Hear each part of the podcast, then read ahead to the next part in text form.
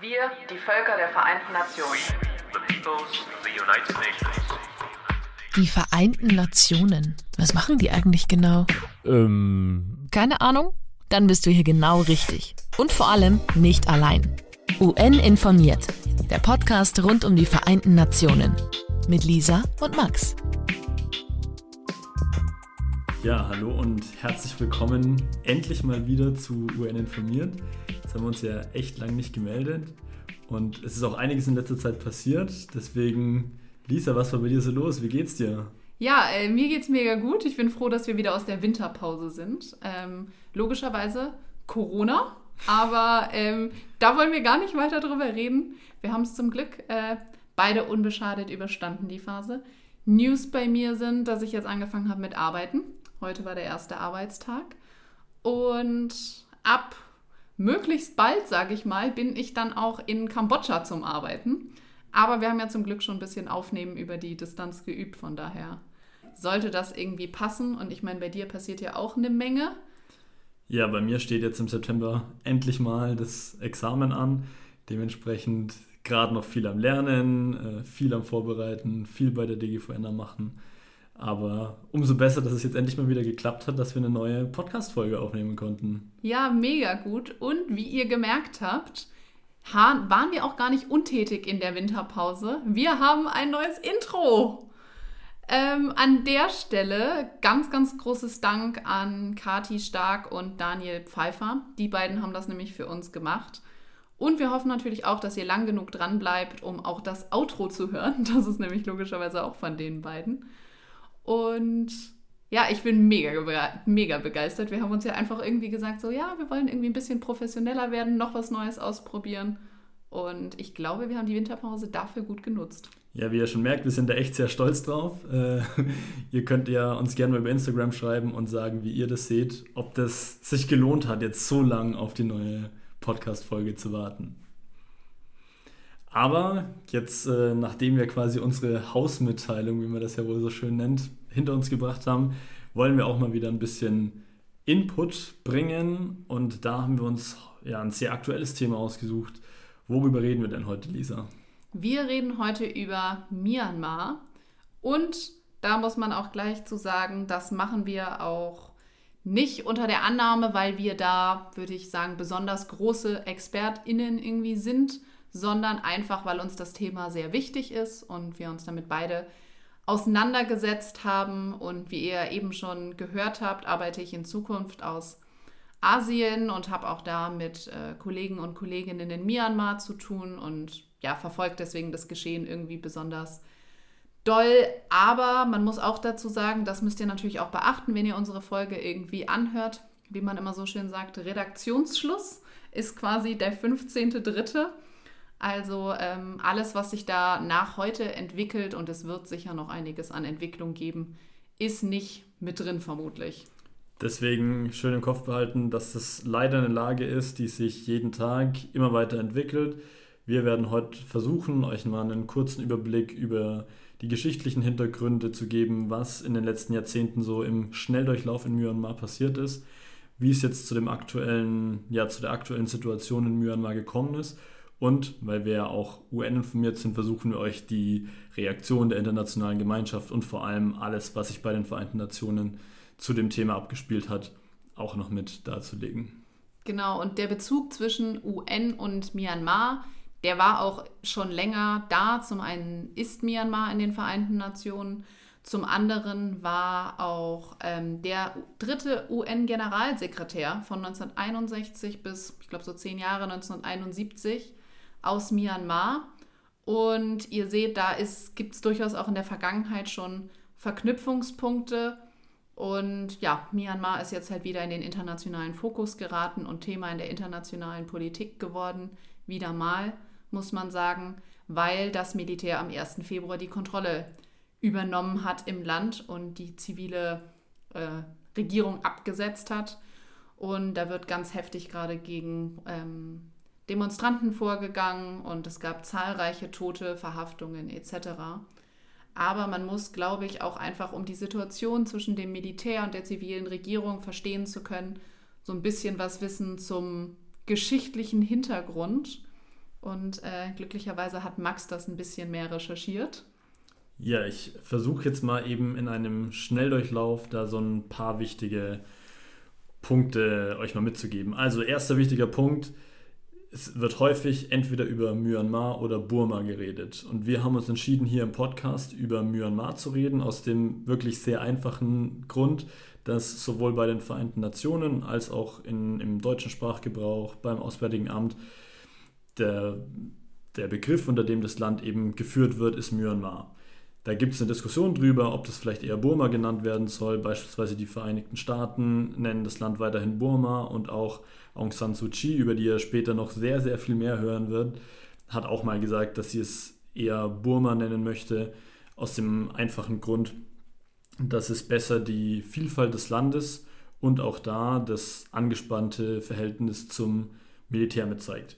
Wie gesagt, wir haben uns entschieden, jetzt Burma zu verwenden, äh, Myanmar zu verwenden. Entschuldigung, ihr seht schon, es ist einfach verwirrend. Wir werden Myanmar verwenden, eben aus dem einfachen Grund, weil es im deutschen Sprachgebrauch der üblichere Begriff ist. Jetzt aber wirklich zum Geschichtlichen. Also, Myanmar war auch ja, in der Vergangenheit einfach sehr häufig besetzt. Also schon im 19. Jahrhundert wurde es durch Großbritannien besetzt und war dann eine Zeit lang Teil von Britisch-Indien, wurde dann während dem Zweiten Weltkrieg durch Japan besetzt und danach wieder durch das Vereinigte Königreich, bevor es dann 1948 unabhängig wurde. Und seitdem ist das Land eigentlich von wechselnden Phasen von Gewalt geprägt und immer wieder dem Versuch, demokratische Strukturen aufzubauen. Seit 1962 gab es dann ein Militärregime und da gab es immer wieder Proteste gegen dieses Militärregime, die dann ja in der Regel auch sehr blutig niedergeschlagen wurden mit ja, mehreren Tausenden von Toten in den letzten Jahrzehnten. Und da hat die internationale Gemeinschaft schon versucht, darauf zu reagieren, hat teils sehr, sehr starke Sanktionen verhängt, aber das waren noch so die normalen Sanktionen. Ähm, es gibt auch sogenannte Smart Sanctions, da wird gezielt auf einzelne Leute, beispielsweise auf Führer des Militärs abgezielt ähm, und wirklich ganz gezielt versucht, die MachthaberInnen eines Landes zu treffen. Das war da aber eine Zeit lang noch nicht der Fall. Und deswegen wurde das Land durch diese Sanktionen einfach auch sehr stark getroffen, mhm. äh, international stark isoliert und natürlich auch aufgrund der geografischen Lage, aber eben auch aufgrund der starken Sanktionen, vor allem durch äh, westliche Länder, dann auch immer mehr in Richtung China gelenkt. Ja, die Reaktion da auf ähm, diese das Vorgehen gegen die Zivilgesellschaft und bei vergangenen ähm, Protesten und so war auch da nicht besonders ähm, wohlwollend für die Bevölkerung und echt nicht zum Vorteil der einfach im Land lebenden. Ja, also das, äh, wie gesagt, da gab es sehr, sehr viele Tötungen und es waren jeder Versuch einer Demokratisierung und eines Aufbrechens dieser militärischen Macht ist am Ende blutig niedergeschlagen worden. Das hat sich dann erst zu Anfang der 2000er geändert. Da hat das Militär dann auch so wie ich das zumindest dann jetzt in der Recherche gelesen habe, herausgefunden, dass so ein zögerlicher Beginn und eine zögerliche Öffnung hin zur Demokratie ihnen auch gut tun würde und auch am Ende die eigene Macht wieder sichern würde. Es war aber ein sehr langwieriger Prozess, der aber dann trotz allem am Ende zu einem Referendum über eine neue Verfassung geführt hat. Das war aber leider unter katastrophalen Bedingungen. Kurz davor gab es den Tropensturm Nagis, äh, das hat dazu geführt, dass in weiten Teilen des Landes eine Abstimmung eigentlich gar nicht möglich war und in den, nur in den schwerst betroffenen Gebieten wurde es dann um ein paar Tage verschoben. Aber da stand eben schon dieses Referendum über die neue Verfassung unter einem sehr, sehr schlechten Stern. Und Militär war auch da, ist da in, aus ihrer Sicht klug dran gegangen. Sie haben sich mit der neuen Verfassung von 2008 halt auch einfach Macht gesichert. Also sie haben jetzt nicht quasi das komplett offen gelassen und das Land dem Demokratisierungsprozess übergeben, sondern sie haben in die Verfassung eben auch reingeschrieben, dass sie jetzt feste Sitze behalten werden. Genau, also sie haben einen festen Sitzanteil sich in die Verfassung mit reingeschrieben und manche Ministerien können auch nur an Militärs vergeben werden. Also beispielsweise das Verteidigungsministerium und das Innenministerium ist fest in der Hand des Militärs, was natürlich schon mal eine sehr große Machtsicherung ist.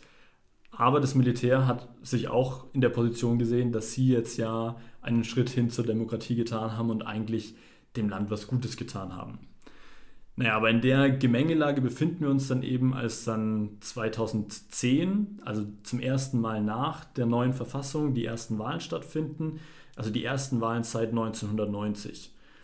Und dort wird dann ein General, der General Sein Sein, wird dann Präsident. Und da taucht dann auch Aung San Suu Kyi auf, über die wir gerade eben schon gesprochen haben. Die wird dann nämlich dann aus dem Hausarrest entlassen und es gibt so vorsichtige Versuche der Öffnung. Ganz kurz vielleicht zu ihrem Hintergrund. Ähm, ihr Vater war in der Geschichte auch am Demokratisierungsprozess beteiligt und sie hat das dann unter anderem weitergeführt, hat dann auch sich ähm, sehr lautstark für den Demo Demokratisierungsprozess in Myanmar ausgesprochen. Die hat beispielsweise auch irgendwie in Großbritannien äh, studiert, ist dann aber nach Myanmar zurückgekehrt, um den Prozess vor Ort mitzugestalten und ist dann eigentlich postwendend unter Hausarrest gestellt worden, wird aber ähm, ja einfach von der Bevölkerung ähm, als super wichtige Persönlichkeit in diesem ganzen Demokratisierungsprozess wahrgenommen. Genau, also sie war da ja, 15 Jahre lang dann unter Hausarrest und das hat äh, so ja so dazu geführt, dass sie diesen Begriff des Larger than Life geprägt hat. Also beispielsweise war, ist ihr Mann, damals lag der in Großbritannien im Sterben und aus Angst, dass sie danach nicht mehr zurück nach Myanmar einreisen kann äh, und sie sich so diesem ähm, politischen Kampf in Myanmar eben verschrieben hat, ist sie dann auch nicht zu ihrem sterbenden Mann beispielsweise nach Großbritannien ausgereist, sondern äh, in, in Myanmar geblieben und auch das hat dieses Bild der, der Anführerin und diesen Heldenmythos um Aung San Suu Kyi, aber auch generell um die Familie einfach geprägt. Und ich glaube, es hat auch war ein starker Kontrast zum Militärregime, weil sie immer eben zum friedlichen Protest aufgerufen hat. Also sie selber ist friedlich geblieben in ihrem Protest und hat quasi auch die ähm, Anhänger und Anhängerinnen dieser Bewegung immer dazu angehalten, ähm, nicht zur Gewalt zu greifen. Absolut. Und diese Aung San Suu Kyi ist dann eben 2016, also nach den, bei den zweiten Wahlen dann auch Regierungschefin geworden. Und nachdem sie dann seit 2016 eben Regierungschefin war, sollte es 2020 Wiederwahlen geben. Ja, und die sind eben dann Ende 2020 auch abgelaufen. Und nach allem, was man mitbekommen hat, gab es wohl wieder die absolute Mehrheit für ihre Partei die, also NLP ist das, ne? Die Partei ja. von denen, genau. Und internationale Beobachtungsmissionen haben die Wahl auch als rechtmäßig gesehen und haben auch die Meinung vertreten, dass sie tatsächlich die absolute Mehrheit da erringen konnte. Ja, das Militär sah das aber ein bisschen anders und hat von Wahlbetrug gesprochen. Genau, sie haben super schnell schon gesagt, dass ähm, circa 10 Millionen Stimmen da nicht rechtmäßig abgegeben wurden. Also wie gesagt, da wurde auch jetzt nicht irgendwie diskutiert hier an der und der kleinen Stelle. Da waren irgendwie, weiß ich nicht, 100 Stimmen, die falsch gezählt wurden, sondern sie haben wirklich von massivem Wahlbetrug gesprochen.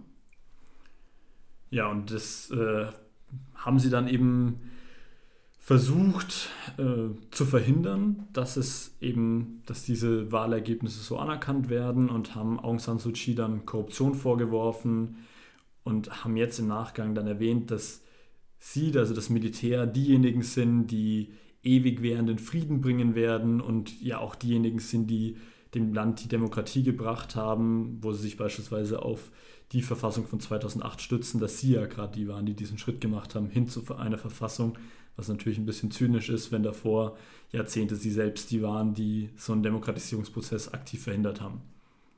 Genau, und dieses neu gewählte Parlament, was jetzt im November laut Militärregime nicht rechtmäßig, laut internationalen BeobachterInnen rechtmäßig ähm, tagen sollte, hätte jetzt am äh, 1.2., nee, 2.2. dann die konstituierende Sitzung dieses neuen Parlaments gehabt.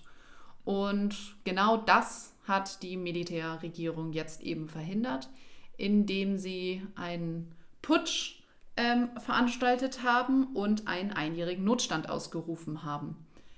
Das ist etwas, ja, medial ist das so in die Aufmerksamkeit geraten, dass es da ähm, eine Aerobic-Bloggerin gab, die jeden Morgen da vorm Staatspalast ähm, Videos aufnimmt. Und im Hintergrund dieser Videos fahren quasi die Panzer aufs Gelände und ähm, ja, beenden quasi die aktuelle zivilrechtliche ähm, Regierung. Und dieser Kontrast einfach in diesem Video, es ist auch überall in YouTube und wo auch immer zu sehen, ist wirklich krass zu sehen, wie sie quasi da ihr normales Leben in Anführungsstrichen einfach lebt, macht halt morgens Sport und im Hintergrund findet halt ein Putsch statt. Also als ich zum ersten Mal das Video gesehen habe, da Anfang Februar, habe ich auch gedacht, das kann jetzt ja nicht wahr sein, habe das am Anfang auch gar nicht so richtig wahrgenommen, weil sie springt da vorne rum und macht ihr, ihr Fitnessvideo und hinten dran fährt schweres Gerät und Truppenwagen dann eben zum, zum Regierungssitz und da wird gerade einfach quasi live ein Putsch durchgeführt. Also das fand ich irre zu sehen. Auf jeden Fall. Und ja, das war dann im Endeffekt der Moment, wo man kurz später realisiert hat, okay, die, äh, das Militärregime hat geputscht, Aung San Suu Kyi ist verhaftet und ähm, jetzt gilt der Notstand. Und sie haben das gemacht, indem sie ähm, zum einen sehr stark die Medien beschränkt haben. Also das Internet war gekappt, die Telefonleitungen waren gekappt. Es war also quasi nicht, dass das einfach beim normalen Alltagsleben stattgefunden hat, sondern die Banken waren geschlossen und einfach ja, das Leben wurde stark beschränkt und eben auch hat man versucht, die Informationen, die über diesen Vorgang geteilt werden, so gering wie möglich zu halten.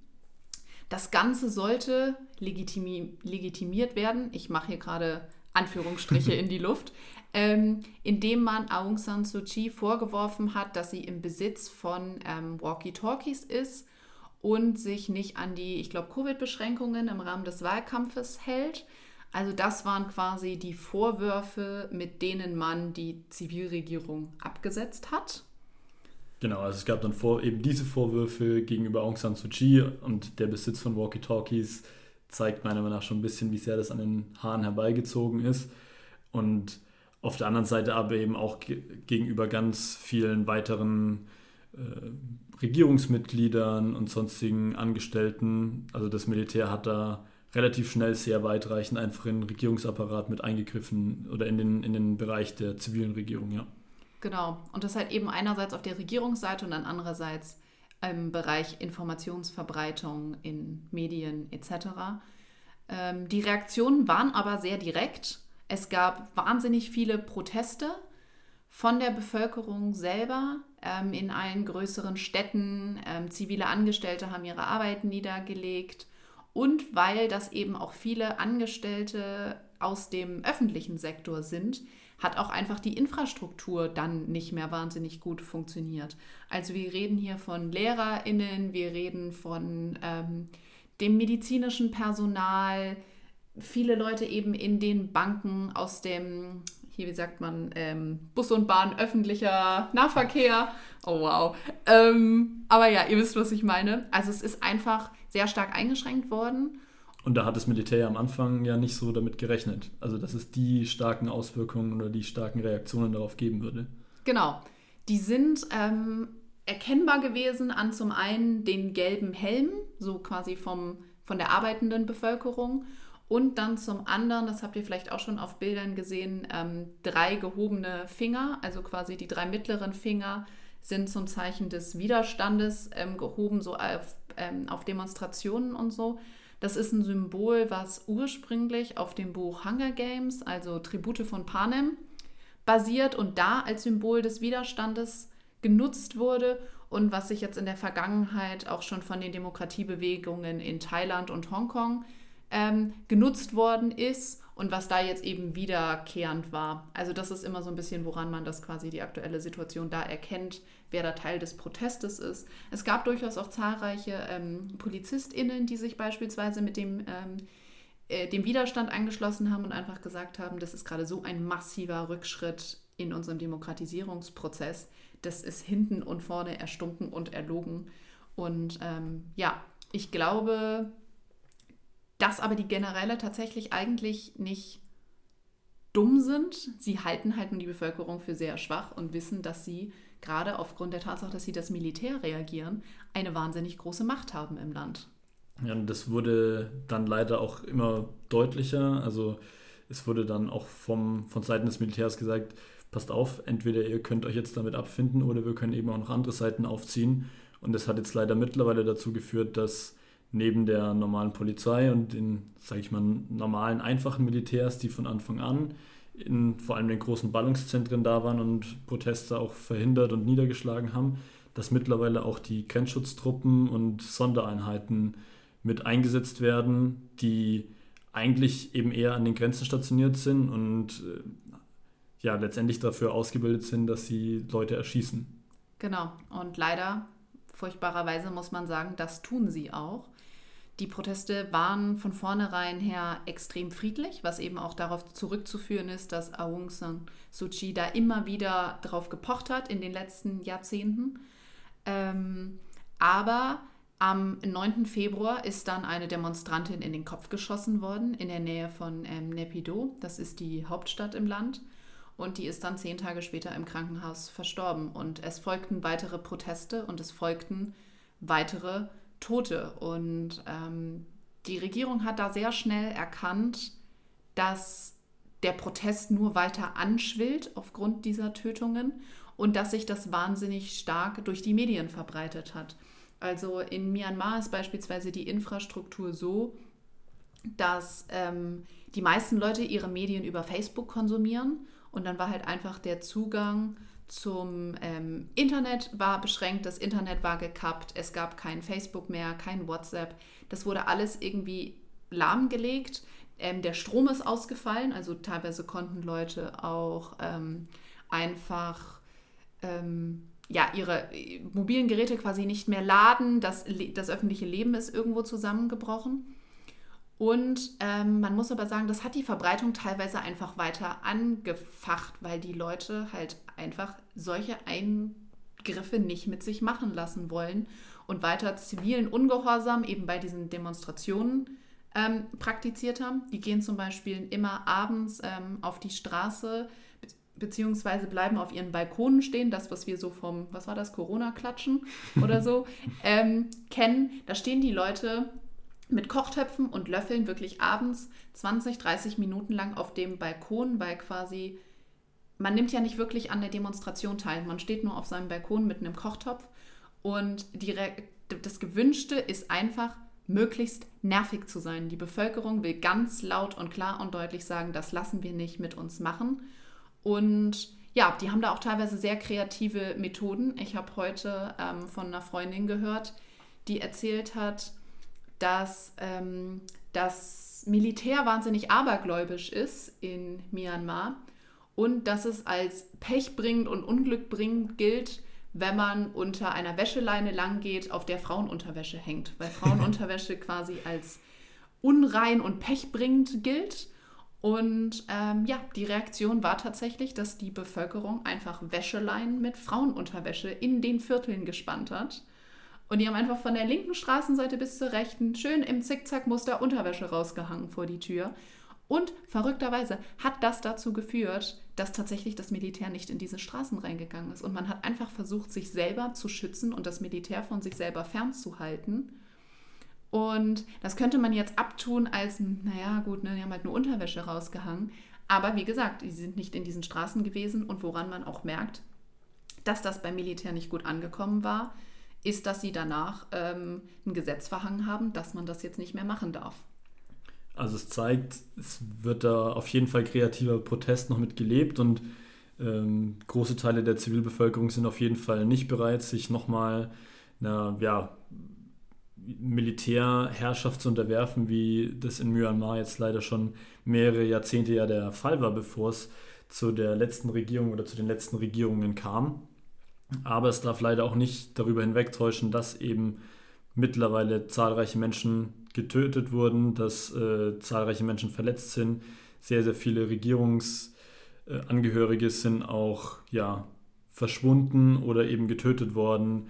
Äh, und auch äh, Journalistinnen und Journalisten werden eben auch gezielt inhaftiert und getötet. Und ja, beispielsweise auch ein polnischer Journalist, der gerade für die deutsche Presseagentur arbeitet, ist inhaftiert und ähm, die deutsche Botschaft versucht herauszufinden, ähm, wo der ist. Der ist jetzt schon seit über einer Woche verschwunden und der Aufenthaltsort ist eben unbekannt und es gab auch die Information, dass der bei der Festnahme geschlagen wurde.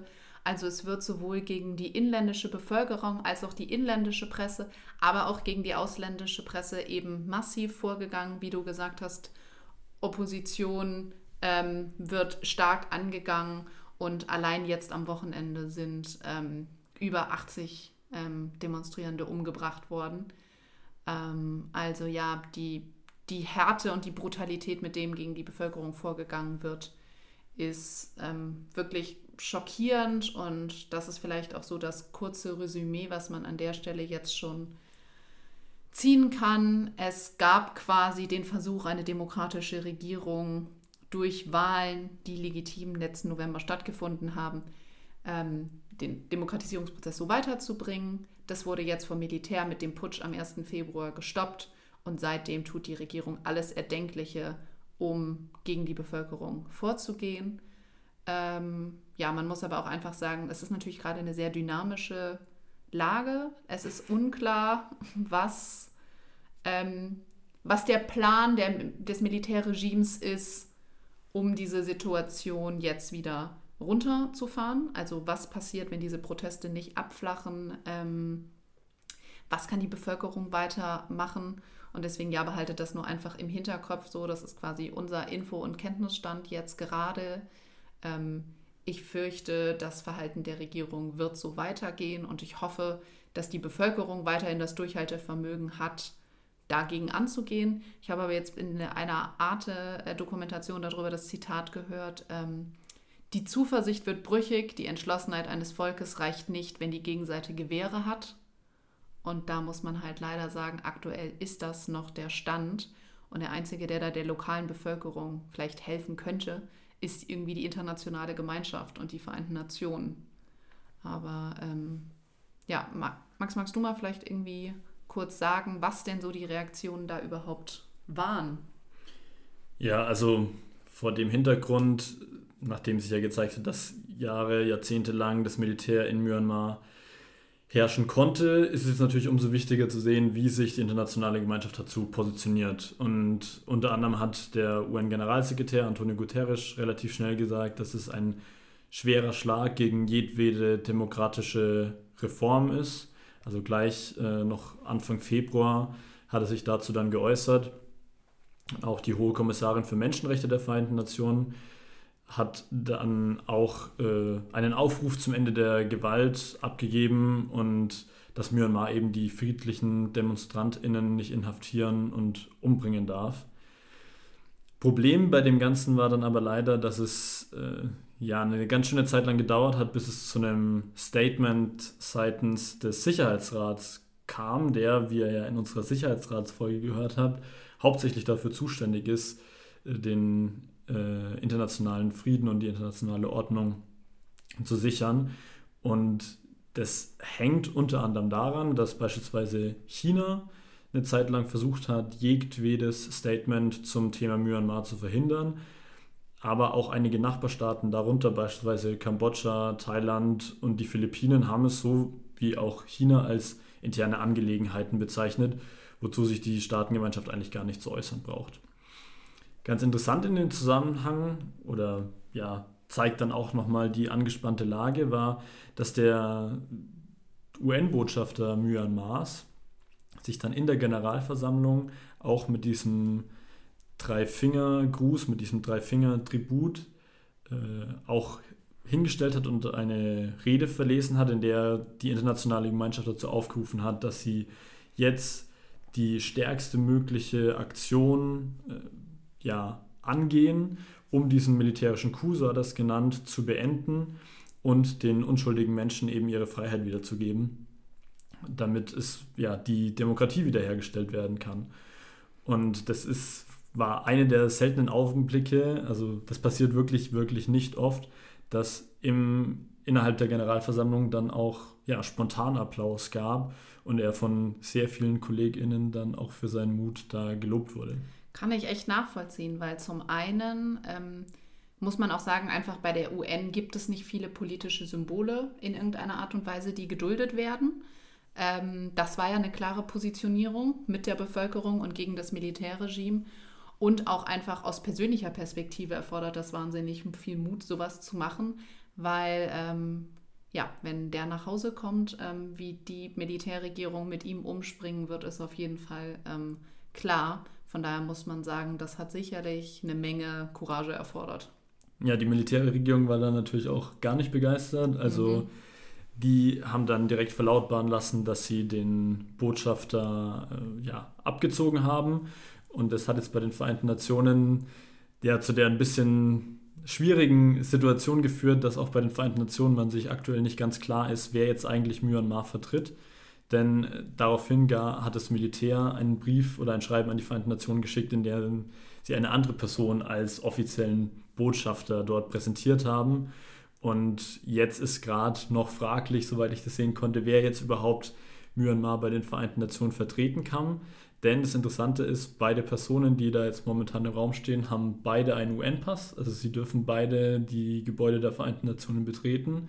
Und wer jetzt dann eigentlich spruchberechtigt für die Vereinten, äh, für Myanmar ist, ist letztendlich dann eine Angelegenheit des Landes. So hat es zumindest dann mal der Pressesprecher der Vereinten Nationen geäußert. Ja, und auch im Land ist es ja so, dass ähm, da jetzt gerade die NLP, also die Partei der Zivilregierung, ähm, sagt, sie versucht gerade quasi die rechtmäßige Regierung wiederherzustellen, um dann der internationalen Gemeinschaft wieder einen Ansprechpartner, eine Ansprechpartnerin zu geben.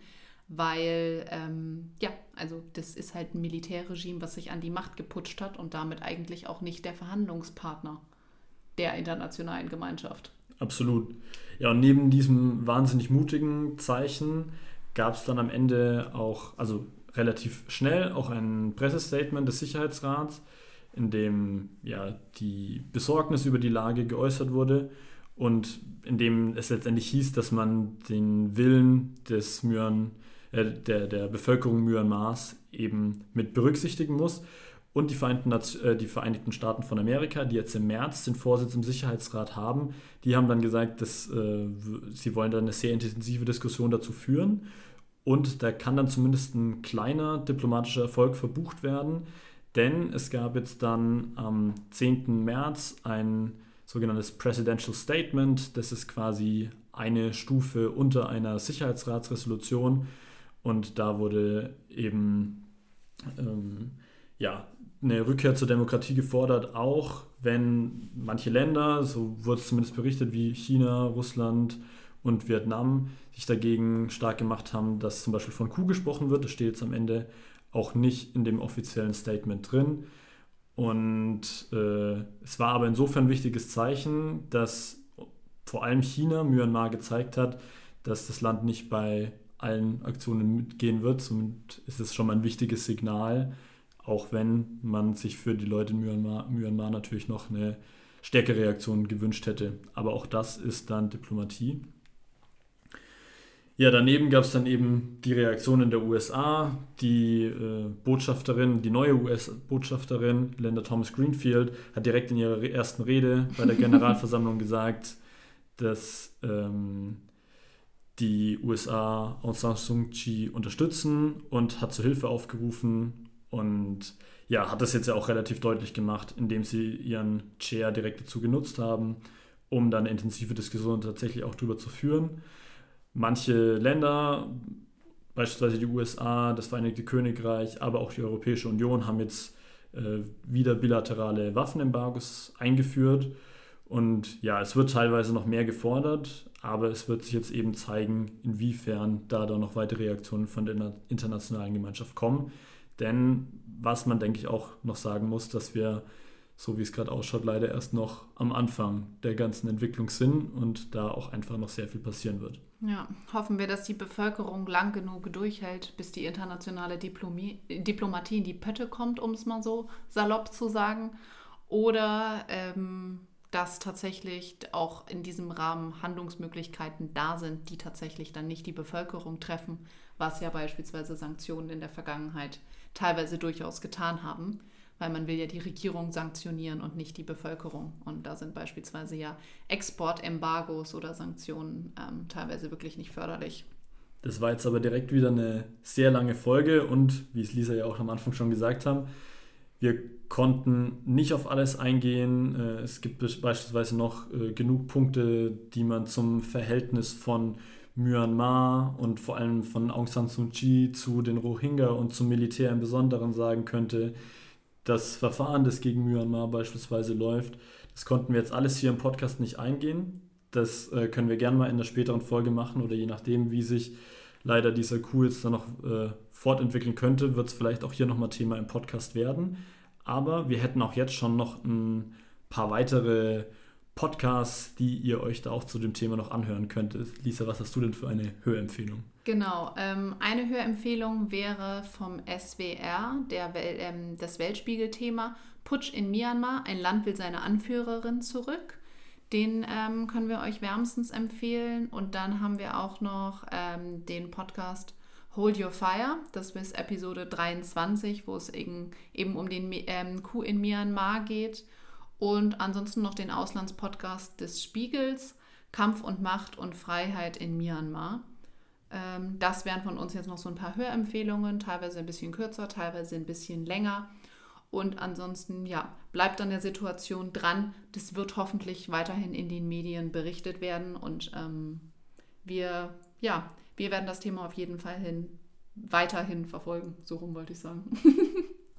Damit wären wir jetzt auch dann am Ende unserer ersten Folge in 2021 äh, angekommen. Wir hatten auch gedacht, dass wir wieder ein bisschen früher starten können, aber jetzt ist es doch Ende März geworden.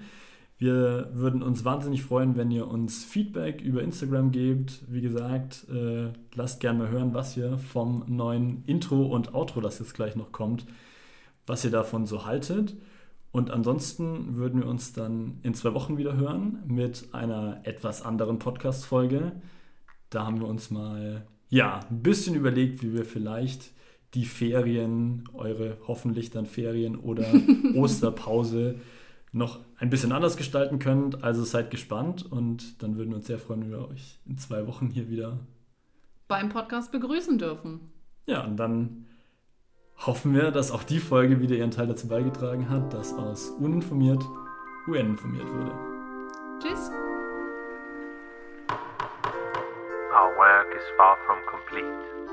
Indeed, it will never be. UN informiert der Podcast rund um die Vereinten Nationen.